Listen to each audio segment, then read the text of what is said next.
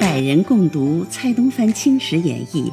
今天的播讲人叫默默小丽，她是喜马拉雅 APP 攀登计划第二十期的督导。她热爱诵读，声音甜美。她希望一切所期待的都能够如愿以偿。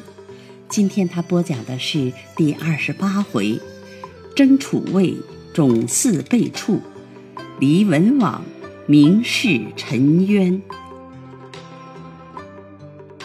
却说康熙帝聪明英武，算作绝顶。即位以后，灭明义，扫叛王，降台湾，和俄罗斯，扶卡尔喀，平准噶尔。他的圣德神功，小子已叙述大略。他还巡幸五台山，共计五次，南巡又六次。巡幸五台的缘故，有人说他是出去省亲。因顺治皇帝即位十八年，看破红尘，到五台山削发为僧。康熙帝屡去探视，每到五台，必令从骑停驻寺外，单身敬业，直至顺治帝已死，方才不去。这件事只可复作疑案，小子未曾目见，不敢信为实事。若讲到寻衅东南，东华路上明明说为治河的缘故，其实康熙帝意思亦并不是单为治河。当时治河能手有于成龙、敬福等人，专管河务，都是考究地理、熟悉水性。难道康熙帝真是生而知之的圣人，略略寻阅便能将河道大事了然目中？格外筹划的精密吗？他的生意无非是昭示威德，笼络人心，所以善山叶林，捐租免税，凡经过的地方，威德并用。东南的小百姓从此怕他的威严，感他的德惠，把前名撇在脑后，个个爱戴清朝。清朝二百多年的基业就此造成。若呆读东华录上文字，不加体会，便是笨拙，哪里晓得康熙帝的作用？只是康熙帝恰有一大失招，晚年来弄得懊丧异常，到去世的时候反至不明不白。待小子细细道来。康熙帝有二十多个儿子。长子名叫允提，就是出征噶尔丹时做豫亲王福全的副手。古语道：“立嫡以长。”论起年纪来，允提应做太子，但他乃妃嫔所生，不由皇后产出。皇后何舍里氏只生一子允仁，允仁生下，皇后便没。康熙帝夫妇情深，未免心伤，且因允仁是个嫡长，疑为皇储。就于允仁二岁时，先立为皇太子。后来重立皇后，妃嫔亦逐渐增加，一年一年的生出许多儿子，内中有四皇子胤禛，秉性阴沉；八皇子允嗣。九皇子允堂更生得异常乖巧，康熙帝格外爱宠一点。但既立允仁为太子，自然没有换掉的心思。允仁见长，就令大学士张英为太子师傅，教他诗书礼乐，又命儒臣陪讲信礼。南巡北幸时，异常带了允人出去游历。总算是多方诱导，至亲征噶尔丹，又要太子监国，宫廷中也没有生出事来。噶尔丹既平，东西南北都已平静，万民乐业，四海澄清。康熙帝春秋渐高，也想享点太平鸿福，有时读书，有时习算，有时把酒吟诗，选了几个博学宏词老先生陪侍左右，与他评论评论。这老先生辈总是极力于扬，交口称颂。康熙帝又叫他撰修几种书籍，什么配文韵府，什么渊见类函，什么数理经运，什么立项考成，什么。韵府时宜，什么骈字类编，还有分类字锦、子史精华、黄鱼全览等书，就是人人购买的《康熙字典》，也是这个时候编成的。每种书籍同有御制序文，究竟皇帝亲笔，也不知是儒臣捉刀，小子无从深考。但日间与儒臣研究书理，夜间总与后妃共叙欢情，枕边清理免不得有阴谋夺嫡、媚虐允人的言语。起初，康熙帝拿定主意，不听复言；后来，诸皇子亦私接党羽，构造蜚语，吹入康熙帝耳中，渐渐动了疑心。宫中后妃人等愈发摇唇鼓舌，拨弄是非，你说一句，我挑一语，简直说到允人蓄谋不轨，窥伺成鱼。可笑这个英武绝伦的圣祖仁皇帝，竟被他内外蛊惑，把允人当作逆子看待。康熙四十七年七月，竟降了一道上谕。废皇太子允仁，并将他幽禁咸安宫，令皇长子允提及皇四子胤禛看守。于是，这个储君的位置，诸皇子都想补入。八皇子允嗣模样生得最俊，性情亦格外乖刁，在父皇面前越自殷勤讨好，暗中却想害死允仁。绝了后患。事有凑巧，有一个相面先生，叫做张明德，在都中卖艺骗钱，轰动一时。贝子、贝勒等统去请教，明德满口屈奉，统说他是什么富什么贵。看官试想，社会中人有几个不喜欢奉承？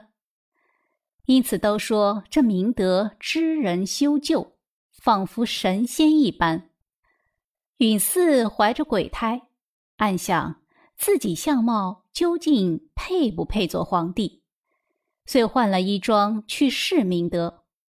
谁知明德一边早已有人知风通报，等到允嗣进去，明德即向帝跪伏，口称万岁。允嗣连忙摇手。明德见风使帆，导允嗣入内室细谈一番，一面说允嗣定当大贵，一面又俯伏称臣。允嗣喜甚，不但露出真面，反与明德密定密谋。明德伪称有好友十余人，都能飞檐走壁，他日有用，都可招致出来效劳。允嗣遂与他定了密约，辞别回宫。辅助进门，遇着大阿哥允提，被他扯住，腰至底中。原来允提曾封直郡王，另立府邸。当时屏去左右，向允嗣道：“八阿哥从哪里来？”满俗相称皇子为阿哥，所以允提沿袭俗语。叫允四为八阿哥。允四道：“我不过在外边闲游，没有到什么地方去。”允提笑道：“你休瞒我，张明德叫你万岁呢。”允四惊问道：“大阿哥如何晓得？”允提道：“我是个顺风耳，自然听见。”允四道：“你既晓得。”需要为我瞒过父皇，允提道：“这个自然，只可惜允人不死。昨日闻有消息，父皇欲人立允人为太子。允嗣顿足道：“这恰如何是好？”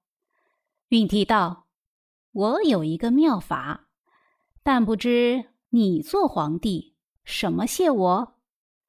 允嗣道：“我若得了帝位，当封大阿哥为并肩皇帝。”允提道：“不好，不好！世上没有并肩皇帝，况我仍要受你的封，不如勿作为事。”急得允嗣连忙打工，恳求妙策。允提道：“你既要我设法，现在牧马场中。”有个蒙古喇嘛，金乌古术能咒人生死。若叫他害死允人，岂不是好？允嗣喜甚，便托允提即日召行，依别而去。允提即去蒙古喇嘛商议。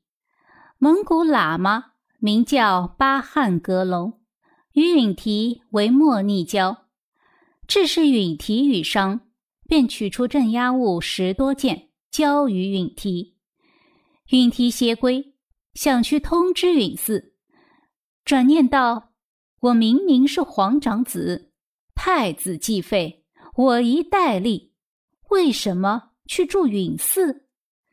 当下踌躇一会儿，忽跃起道：“照这样办法，好一网打尽了。”遂匆匆入宫见了康熙帝，把允嗣与张明德沟通事密奏一遍。康熙帝即令侍卫捉拿张明德，霎时间，明德拿到，立召内大臣问过口供，绑出宫门，凌迟处死。一面斥宗人府将允嗣锁禁。允嗣一想，这事儿只有大阿哥得知。我叫他瞒住父皇，他莫非转去密奏吗？他要我死，我亦要他死。遂对宗人府正道：“愿见父皇一面。”宗人府落得容情，便带入宫内。康熙帝见了允嗣，勃然大怒，把他披甲两下。允嗣气道。儿臣不敢妄为，都是大阿哥教儿臣行的。康熙帝怒道：“胡说！他教你行，还肯告诉我吗？”允嗣道：“父皇如若不信，可去拿问牧马场内的蒙古喇嘛。”康熙帝又命侍卫将蒙古喇嘛拿到，严刑考讯，得供事实。遂差侍卫至直郡王府，不由允提分说，竟入内搜索，连地板进行掘起，果然有好几木人头埋在土内。侍卫取出回宫奏父，康熙帝震怒的了不得，拔出佩刀，叫侍卫去杀允提。侍卫至此也不敢进行奉命。跪伏地前，待允提求恕。此时早有宫监报知惠妃，惠妃系允提生母，得了此信，三脚两步的屈辱，跪在地下，七行而前，连磕了几个响头，口称求皇上开恩开恩。康熙帝见此情状，不由得心软起来。便道：“爱妃且起。”惠妃谢过了恩，起立一旁，粉面中珠泪盈盈，额角上已凸起两块青肿。美人几乎急杀，天子未免有情，遂将佩刀收入，命侍卫起来，带出允寺拘禁，又对惠妃道：“看你情面，饶了允提。”但我看他总不是个好人，需派人看管方好。惠妃不敢再言，谢恩回宫。康熙帝即亲书朱玉，将允提革去王爵，即在本府内幽禁，领班侍卫奉旨去气。康熙帝经此一怒，便激出病来，是晚遂不食夜膳。次日微发寒热，便令御医诊治。诸皇子轻视汤药，皇四子胤禛晨曦请安，且从中婉说废皇太子的冤枉，深切帝意。于是释放废太子，亦令入宫侍疾。月数日，帝即见谕，乃令废皇太子及诸皇子进前，并宣召诸王入内。随即深谕道：“朕暇时披览史册，古来太子既废，往往不得生存。过后人君又莫不追悔。”朕自居禁允仁后，日日挂念。近日有病，指皇四子莫体朕心。吕宝奏废皇太子允仁，劝朕召见。朕召见一次，愉快一次。四命在朕前手侍汤药，举止颇有规则，不似从前的疏狂。想从前为允提朕宴。所以如此迷惑，现在既已改过，需要从此洗心。古时太甲被放，忠臣令主，有过何妨改之？即是今日诸臣齐集，或为内大臣，或为部院大臣，统是朕所检用。允人应亲近一等，令他左右辅导。崇敬德业，方不负朕厚望。四皇子胤禛，幼年时微觉喜怒不定，目下能躯体正义，殷勤恳切，可谓成效。五皇子允齐，七皇子允佑，为人淳厚，蔼然可亲。允人亦因格外亲热。自此以后，朕。不再记前愆，但教允人日新又新，正宫和汉。尔王大臣等须为我教导允人，勿至再蹈覆辙。诸王大臣未曾答复，只见皇四子跪奏道：“儿臣奉皇父谕旨，说儿臣屡保奏废皇太子，儿臣实无其事。”蒙皇父保家，儿臣不敢承受。康熙帝微审道：“尔在阵前屡为允人保奏，而以为没有证据，所以当众强辩。尔果不欲居功，尔上中堪共量。尔如未允提、允嗣故意图赖，便非正直。”转大失正义了。皇四子叩首称谢，又奏道：“十年前侍奉皇父，因儿臣喜怒不定，时蒙训诫。近十年来，皇父未曾生斥，儿臣行改微臣，以合皇父动见。今儿臣年逾三十，大概已定。”喜怒不定四字，关系儿臣身上。杨肯皇父于谕旨内恩免记载，儿臣深感宏慈。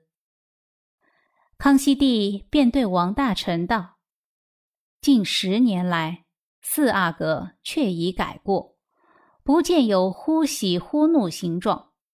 朕今不过偶然遇及，令他勉励。”不必进行记载便了。诸王大臣遵旨退出，私自议论，都料废太子又要重立。果然，到了次年，复立允人为皇太子，颁诏天下，遣官祭告天地宗庙社稷，并封皇三子允旨为承亲王，皇四子胤禛。为雍亲王，皇五子允齐为恒亲王，皇七子允佑为纯郡王，皇十子允娥为敦郡王，皇九子允唐，黄十二子允陶，黄十四子允提，俱为固山贝子。又追究掩妹事，将蒙古喇嘛巴汉格隆处以折刑。这事儿暂算了结。不料。翰林院编修戴名士做了一部《南山集》，又兴起大狱来了。先是康熙初年，浙江湖州府庄廷龙素习儒业，平时颇留心史籍。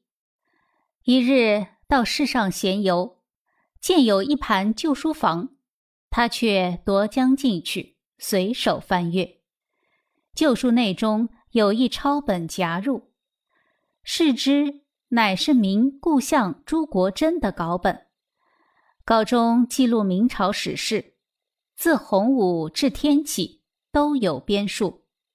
他即将此稿买回，招了几个好朋友互览一番，有人统未曾见过，个个说是秘本。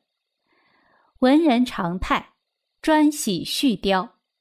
就各搜集崇祯年间事情，补入卷末，并将自己姓名及友人姓名一一附记，算是生平得意之作。廷龙死后，家人将此书刊行，是故归安县令吴之荣失业家居，见了此书，读到崇祯朝有毁谤满人等语。之荣遂上书告捷，清廷即令浙江大吏按书中姓名一一搜捕，已死的开棺录尸，未死的下狱正法。廷龙是个首犯，开棺录尸不消说的，还把他兄弟偏录，家产即没，真是可怜。吴之荣复职升官。为了此事，世人多浅口结舌，不敢妄谈。偏这代名士身居汉院，清闲无事，著了一部《南山集》出来，集中采录名贵王事，乃抄袭桐城人方孝标遗书，并不是名士创造的。督察院御史赵申桥竟指他是诽谤朝廷，拜书奏发。康熙帝准了奏章，即敕拿名士下狱，命六部九卿会审。名士供词抄录方孝标颠前记文事实，当由六部九卿议奏，内说但名士有心抄录，作大不敬论，应治极刑。方孝标亦应录失，方代族人。俱应作死。此奏一上，自然照准。可怜名士为这文字因缘，身披寸折。代世族中与名士五福相连，统皆斩首。进士方苞因是方孝标同宗，亦系欲论死。幸亏大学士李光地极力喜事，方苞得以出狱。方氏族人除孝标子弟外，也总算精全了几个。这是康熙五十年间事。自此体制愈严，蒙蔽愈重。康熙帝年已六旬，精神亦渐渐衰退，比不得壮年时候事事明察。到了五十一年，皇太子允仁又不知为着什么事。触怒了康熙帝，又把允仁废黜，禁锢起来。小子但闻有玉笔珠玉一道，略云：前因允人行事乖戾，曾经禁锢；继而正功报疾，念父子之恩，从宽免宥。朕在众前曾言其似能圈改。一在皇太后、众妃、诸王大臣前，亦曾坚持盟誓，相依自因痛改前非，昼夜警惕。乃自释放之日，乖戾之心即行显露。数年以来，狂逸之极仍然未除，是非莫辨，大失人心。朕今年已六旬，知后日有几。天下乃太祖、太宗、世祖所创之业，传至正宫，非朕所创立，是先圣垂仪景福，守成五十余载。朝前夕替，耗尽心血，节绝从事，尚不能详尽。如此狂逸成疾，不得众心之人，岂可托付乎？故将允人人行废黜禁锢，为此特谕。允人在废后，康熙帝立定主意，不再言立太子事。诸皇子个个窥测，探不出什么消息，便往王大臣上书奏请。谁知上一次书受一次训责，甚至还要治罪。诸王大臣方在疑虑，忽西域来了警信，报称策望阿布坦杀进西藏去了，正是大内未曾捐肃叛。即边又已起兵争，西藏系清朝藩属，遇着外侮，又要劳动清兵了。诸君试看下回，便自分晓。